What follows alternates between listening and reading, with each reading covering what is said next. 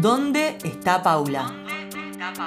El podcast sobre la desaparición de Paula Perazzi, una mujer embarazada que salió de su casa en San Lorenzo el 18 de septiembre de 2011 y nunca regresó.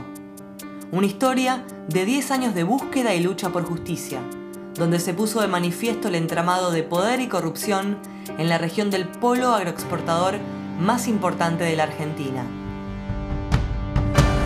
Estamos frente a una banda que es capaz de hacer desaparecer una persona en democracia. Mira, mi mujer se fue, que fue a buscar una serie para los chicos, hasta ahora no volvió. Paula no se fue. ¿Qué pasó con Paula?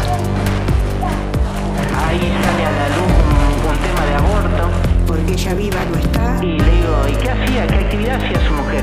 No, dice, eh, estaba todo el día en el Facebook. ¿Dónde está Paula?